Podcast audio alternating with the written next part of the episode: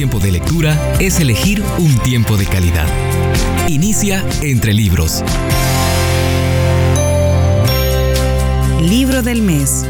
¿Dónde está Dios en un mundo con coronavirus? Acerca de este libro, los compositores Kate y Kristen Gary dicen, es una lectura clara, compasiva crítica para estos tiempos.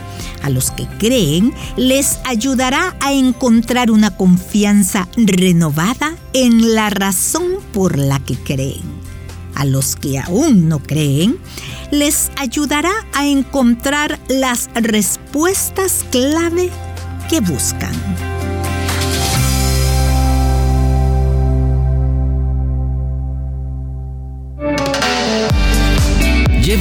A todos lados. En un tiempo de espera será de gran ayuda.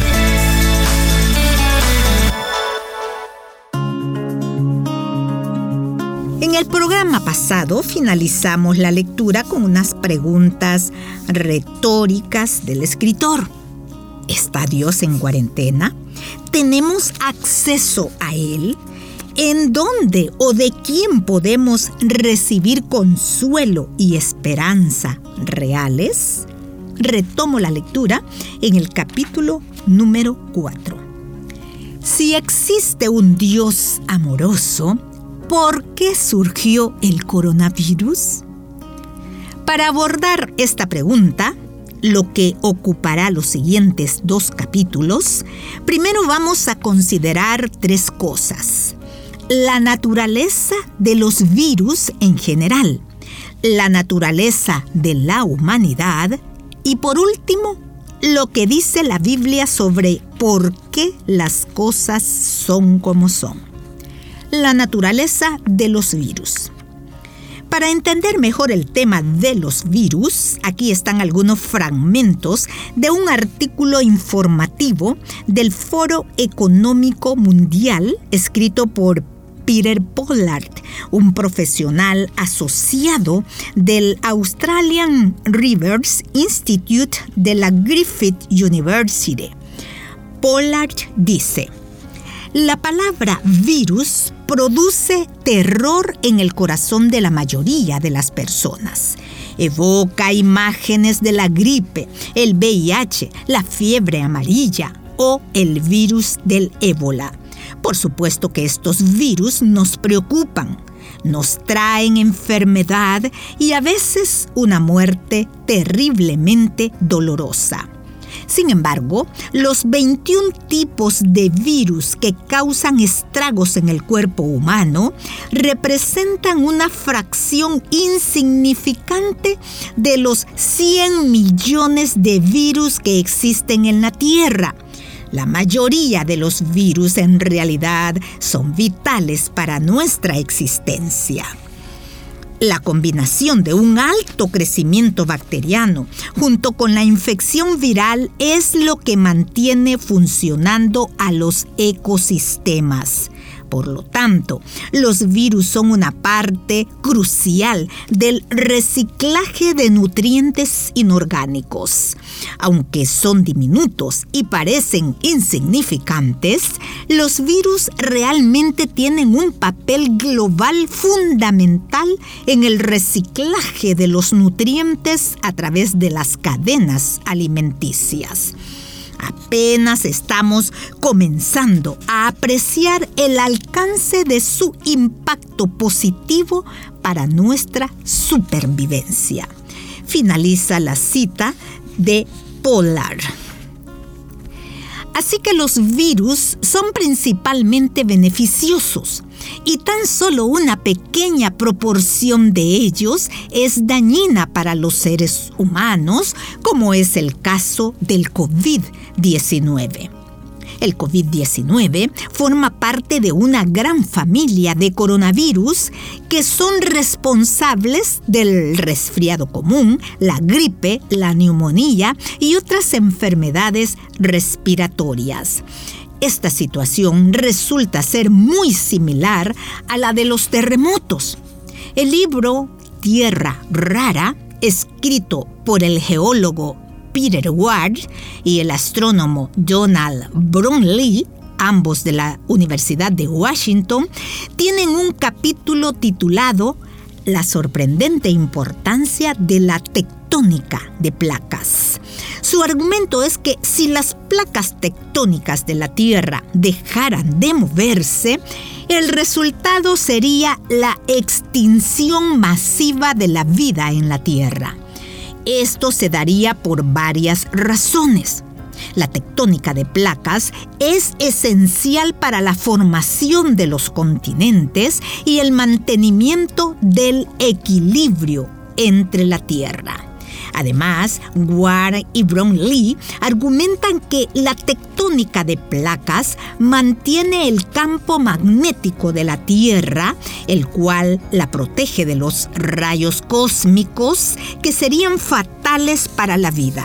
Su conclusión es esta la tectónica de placas podría ser el requisito principal para que haya vida en un planeta y podría ser necesaria para mantener el suministro de agua.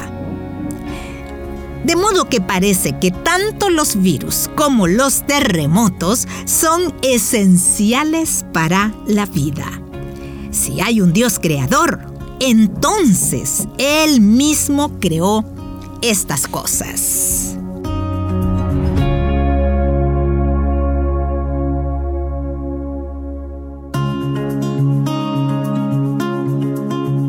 Para abordar la pregunta si existe un Dios amoroso, ¿por qué surgió el coronavirus?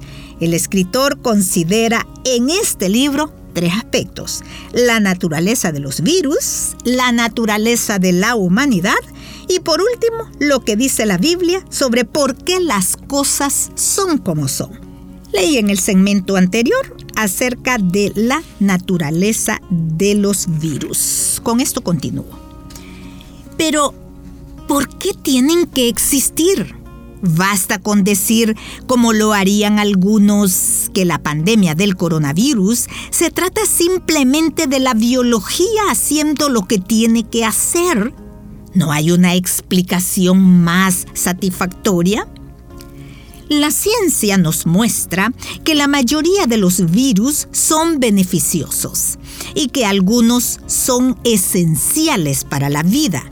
Pero, ¿por qué tienen que haber agentes patógenos que causen estragos? La pregunta clave para los teístas es esta. ¿No podría haber creado un mundo libre de patógenos virales?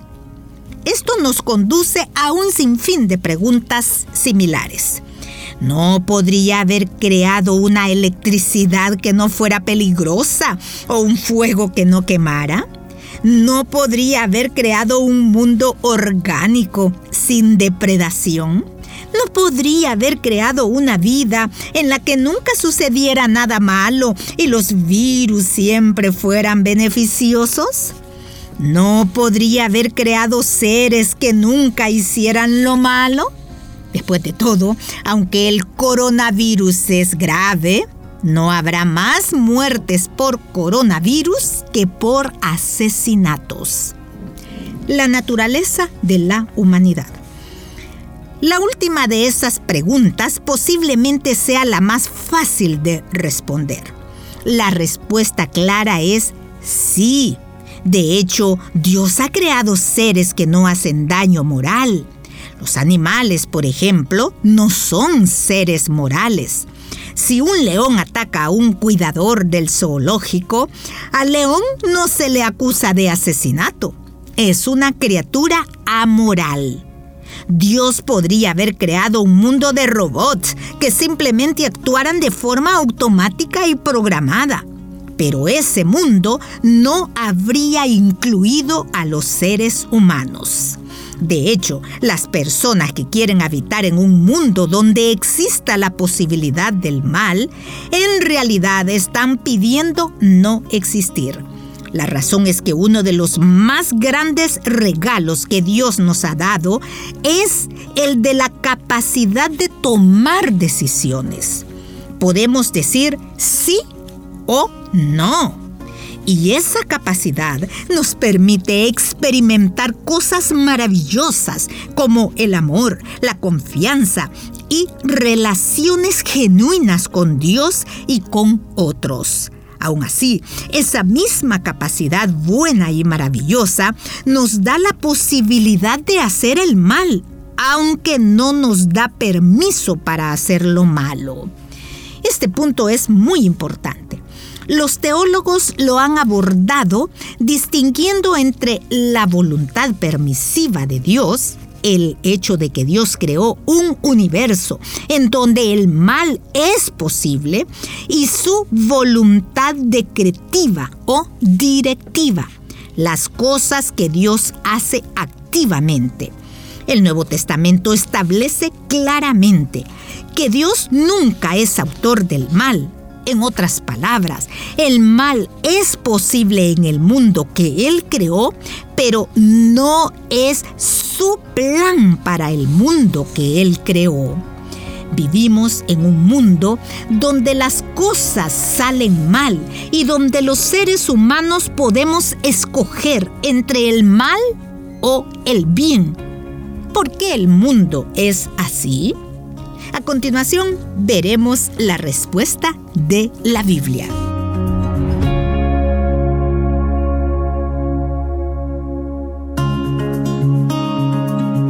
El Nuevo Testamento establece claramente que Dios nunca es autor del mal.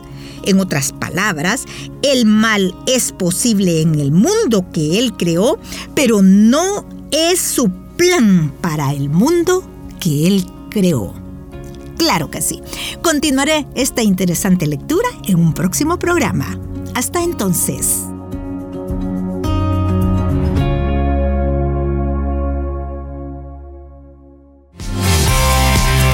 Nos conviene elegir tiempo de calidad. Nos conviene la lectura. Búscanos en Facebook, arroba entre libros radio. Esta es una producción de CCRTV, Corporación Cristiana de Radio y Televisión.